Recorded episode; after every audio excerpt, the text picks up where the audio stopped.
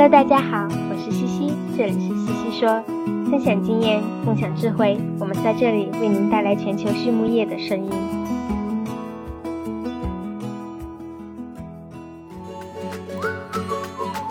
APC 血浆蛋白提高免疫力，帮助动物茁壮成长。在过去的四十年中，APC 的血浆已帮助超过一百亿头猪茁壮成长。事实证明，APC 的血浆有助于增加猪群的健康和免疫力，并为我们的客户增加利润。APC 的血浆在无非洲猪瘟的国家或地区生产，并进口到中国，有猪和牛两种来源。作为血浆产品全球领导者，APC 致力于为您提供安全有效的可靠产品。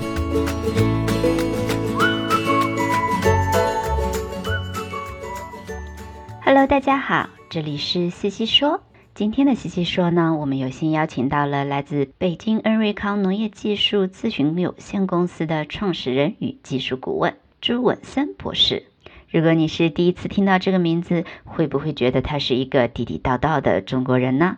其实呀，朱文森博士的真名是 Dr. Wayne Johnson，他来自美国，却已经在中国工作生活了十七年之久。作为有着丰富一线经验的兽医博士，在国内的养猪圈子里，朱文森博士呢也吸引了一大帮自己的粉丝。前两年呢，他做过一个名为 OakPod 的播客，引用老子的语录来阐述养猪的知识，非常的有意思。那今天呢，我们请朱文森博士来一起聊一聊，在他这位老外的眼中，关于国内保育社饲养早期应用乃至全程表现的一些认知误区与解决思路。在断奶后的这个关键时期，仔猪的管理和饲养中有哪些非常重要却常常被我们忽视的地方呢？首先，我们还是先来认识一下朱文森博士。朱博士聊到说：“我在美国伊利诺伊州长大，我外公和爷爷家里的农场都养了猪。在我还只有一丁点大的时候，就整天的往猪圈里面跑。大概从九岁开始，我便真正的在猪场做力所能及的工作了。”我舅舅当时在养猪界也是小有名气的，所以我从小就以他为榜样。到了读大学的时候，我念了自己喜欢的生物专业，后来又考上了兽医学院，在一九八零年取得了伊利诺伊大学的兽医博士。这样看来，西西和我也是伊利诺伊大学的校友呢。那为什么会来到中国呢？他说：“我一九九一年到香港旅游，对东方的文化产生了浓厚的兴趣。后来了解到中国独有的太湖猪，就想进一步学习学习这种猪。同时呢，作为兽医，我自然对猪病最感兴趣了。那个时候，人们常常说猪身上有的病，除了非洲猪瘟，都能在中国找到。所以我就来了中国。能够诊断疾病，我很开心；能够消除疾病，我就更开心了，因为这是在帮助行业进步。”后来，我和我的爱人乔青燕博士呢，共同创立了北京恩瑞康农业技术咨询有限公司。很多人以为我们是卖检测服务的，我们的确呀有一个检测实验室，但主要是用检测来辅助诊断和培训的。公司的主要业务呢是教育和培训，帮助大家解决猪的生产上的问题。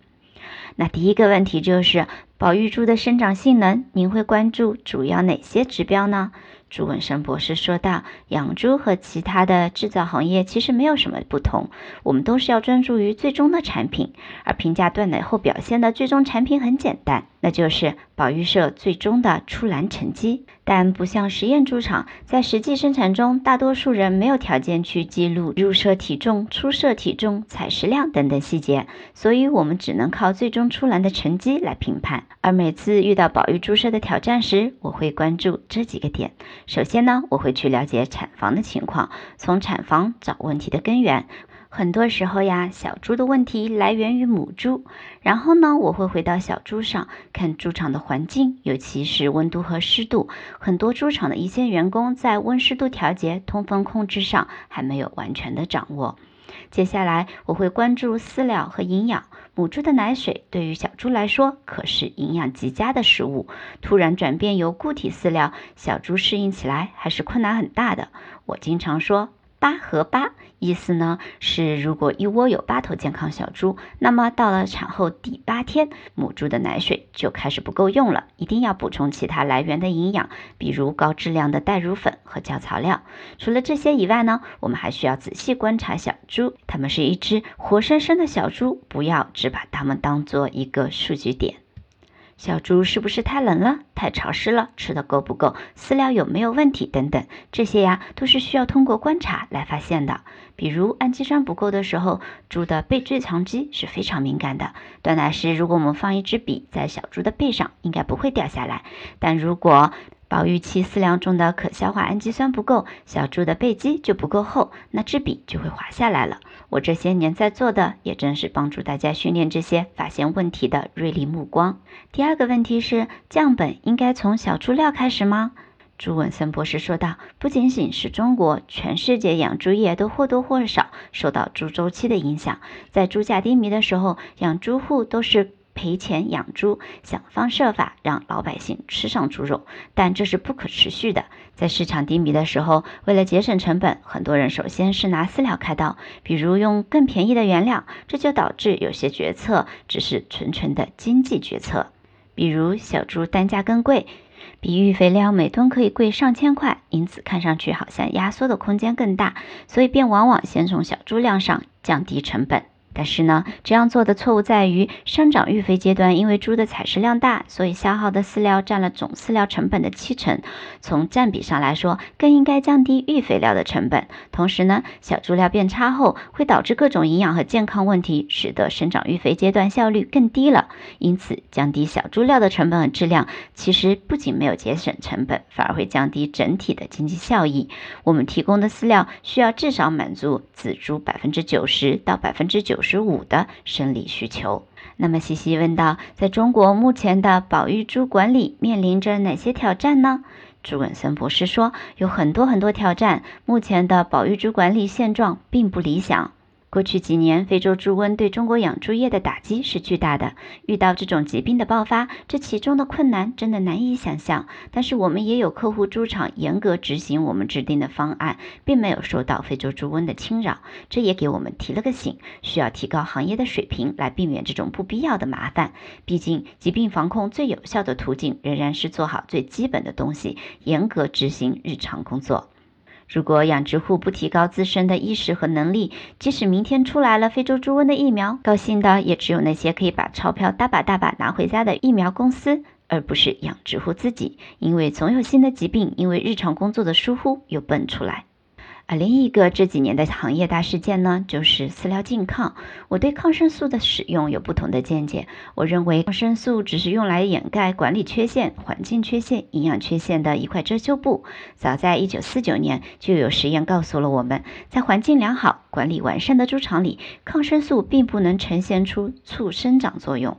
当然，场难免会有治疗病猪的需要，抗生素仍然会是常备的药物，就像发生火灾后的灭火器。气，但是记住，火灾并不是要靠灭火器来避免的，火灾呢是靠平时严谨的消防工作来避免的。猪场也是一样，我们同时还要对社会负责，对下一代负责，杜绝抗生素的滥用导致的抗药性。我曾经看到一个在市场上挺有名的小猪料的配方，里面呢竟然有五种抗生素，这是不符合科学逻辑的，也是完全不顾后果的行为。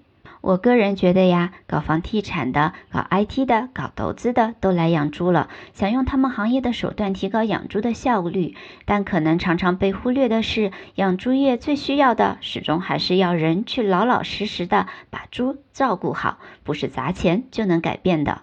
接下来一个问题是，早期营养对全程性能和健康的影响。朱文森博士说道：“尽管仔猪一出生就会跑。”会跳会吃奶，但是直到断奶的时候，发育仍未完全，还是很脆弱的。比如新生仔猪百分之八十的骨骼组织都还只是软骨，在断奶前的三周内完成百分之八十的骨骼发育，这需要大量的营养支持。理想状况下呢，当然我们希望小猪能够在母猪身边得到细心的照料和充足的营养，来支持这个关键时期的发育。但是今天母猪的奶水往往不足以支持这么多小猪的生长，常用的生产模式也使得小猪早早的断奶离开母猪。因此呢，我们作为养殖者，必须要关注小猪在发育过程中是否摄取到了需要的营养。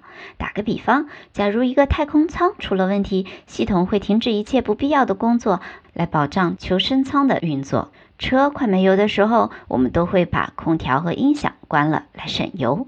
小猪也是一样的呀。如果某个营养物质缺乏，生存变成了第一要务，这时候生长呀、免疫呀就显得不那么重要了，身体会停止一些机能，比如免疫系统的功能，才能保证小猪能够存活。那一旦太空舱有了补给，车加了油，我们可以重新起航。但是中间浪费的时间、精力和资源呢，都是损失的机会成本。养猪也是一样的，早期饲料问题导致的营养缺乏，会浪费时间和成本，并且也许是不可挽回的。关于断奶体重、保育体重对出栏体重的影响，其实呢也有不同的声音。但要注意的是，有一些重要的发育。比如器官、肠道、骨骼等等，可能并不会在保育期结束时的增重上体现出来，但这些发育有时一旦被耽误了，就很难再追上来，甚至很难再重启了。在现在的全进全出模式下，有些掉队的小猪就会一直拖后腿，长期营养不良、免疫低下，导致均匀度不佳、死逃上升等等各种问题。我之前看到过相关的数据，如果营养不充足，百分之五的小猪也许能够呈现补偿性生长，赶上其他正常的猪，但是剩下的那百分之九十五呢？而说到均匀度，咱们动物科学的统计方法并不是最完美的。就拿体重来说，我们大多数时候看的是一个栏或者一个社的平均值，不是个体的数据，而实际上。体重分布的区间可以特别的广，尤其是有一部分拖后腿的猪需要额外的关注，否则呢会给养猪生产带来很多问题。想象一下，断奶的时候三公斤和十六公斤的猪，那管理起来是完全不一样的。遇到疾病的时候，这些短板就都暴露出来了。通过提供完善的营养，避免仔猪进入保命状态，从而避免过多拖后腿小猪的产生。因此，如果忽视断奶后的早期营养和管理，本可以让小猪全身心成长的机会就这样被浪费了，那实在是太可惜了呢。只看饲料成本来做决定，就像滚雪球一样，会造成日后的一系列问题。A P C 血浆蛋白提高免疫力，帮助动物茁壮成长。在过去的四十年中，A P C 的血浆已帮助超过一百亿头猪茁壮成长。事实证明。APC 的血浆有助于增加猪群的健康和免疫力，并为我们的客户增加利润。APC 的血浆在无非洲猪瘟的国家或地区生产，并进口到中国，有猪和牛两种来源。作为血浆产品全球领导者，APC 致力于为您提供安全有效的可靠产品。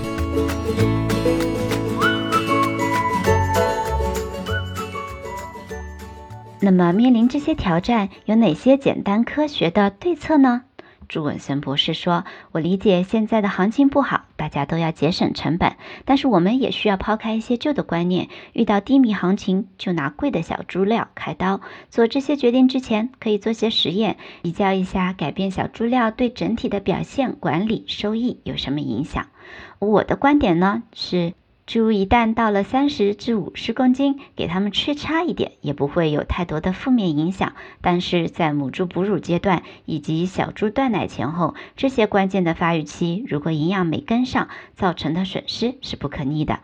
举个例子，假如我在高速公路上行驶，可以开得很快，但是遇到堵车，我不得不慢下来，堵车路段就成为到达目的地的瓶颈。养猪也是一样的。仔猪早期生长发育不良，就像瓶颈，必须避免或者克服，以降低生产成本，提高经济效益。因此，在我看来呀，最经济有效的方法就是改善猪料的质量和营养水平。母猪奶水是最佳的营养来源，这是由于乳腺可以把血液里输送的营养物质加工成最符合仔猪营养需要的母乳。所以，如果能够使用动物源性原料，例如乳制品和动物血浆，自然会比植物源性的原料更容易消化和吸收。我个人认为，非洲猪瘟疫情爆发后，有一件事给行业造成了额外的打击，那便是对动物原料的排斥。大家对于动物原料过于谨慎，使用这些原料可能并没有我们想象的那些风险。但是这种恐惧反而使得很多小猪因为饲料问题产生了更多的负面影响。最后呢，朱文生博士说道。我希望鼓励大家多学多看。目前养殖上遇到的问题，很多人认为是经济上的，但是在我看来，其实更是技术上的。很多人没有搞明白自己在做什么，不知道什么是对的，什么是错的，危机下的决策导致了适得其反的效果。可这些问题的答案，好多都能在书里、在资料里找到。在采访的最后呢，朱文生博士聊到了他最喜欢的专业书籍是文献。他说：“我直到今天也会阅读新的文献，这是终身学习的必要条件。”而他最喜欢的非专业书籍则是老子。他说：“我很喜欢老子，我在中国这么多年。”学乖了，大家可能觉得我是老外，不信我说的。但是我引用老子的话，大家都能接受。老子的哲学我很容易理解，但是孔子的哲学我就真的理解不了了。朱文生博士呀，在中国待了这么多年，中文已经说得非常溜了。他自己说，现在还是听不大懂方言。搞笑的是，他最开始学中文的时候，听的是湖南人的塑料普通话，真是啥也听不懂。最后一个问题，给年轻的自己提一个建议呢？朱文森博士提的建议是：不要太害羞，我们有沟通和传播知识的责任，同时也要注意说话沟通的艺术。好了，今天的西西说我们就聊到这里，非常感谢大家的收听，我们下一期再见。